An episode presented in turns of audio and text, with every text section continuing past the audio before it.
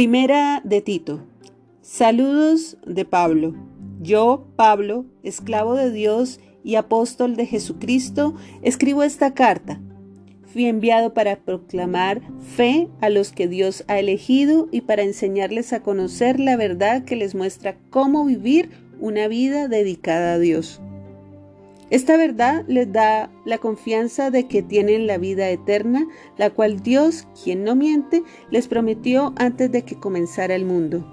Y ahora, en el momento preciso, Él dio a conocer este mensaje que nosotros anunciamos a todos.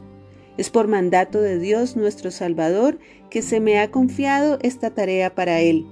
Le escribo a Tito, mi verdadero Hijo en la fe, que compartimos. Que Dios Padre y Cristo Jesús, nuestro Salvador, te den gracia y paz. Tarea de Tito en Creta. Te dejé en la isla de Creta para que pudieras terminar nuestro trabajo ahí y nombrar ancianos en cada ciudad, tal como te lo indiqué. El anciano debe llevar una vida intachable, tiene que serle fiel a su esposa y sus hijos deben ser creyentes que no tengan una reputación de ser desenfrenados ni rebeldes pues un anciano es un administrador de la casa de Dios y debe vivir de manera intachable. No debe ser arrogante, ni iracundo, ni emborracharse, ni ser violento, ni deshonesto con el dinero. Al contrario, debe recibir huéspedes en su casa con agrado y amar lo que es bueno. Debe vivir sabiamente y ser justo.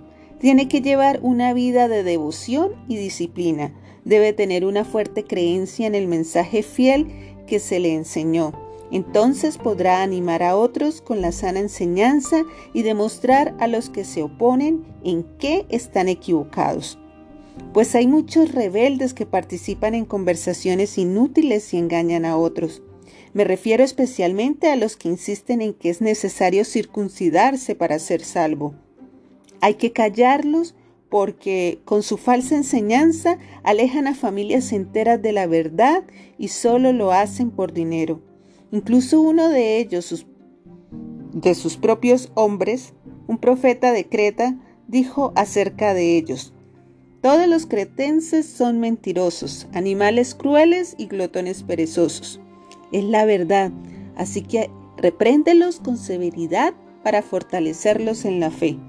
Tienen que dejar de prestar atención a mitos judíos y a los mandatos de aquellos que se han apartado de la verdad. Todo es puro para los de corazón puro.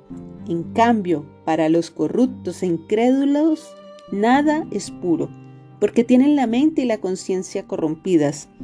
Tales personas afirman que conocen a Dios, pero lo niegan con su manera de vivir. Son detestables y desobedientes no sirven para hacer nada bueno.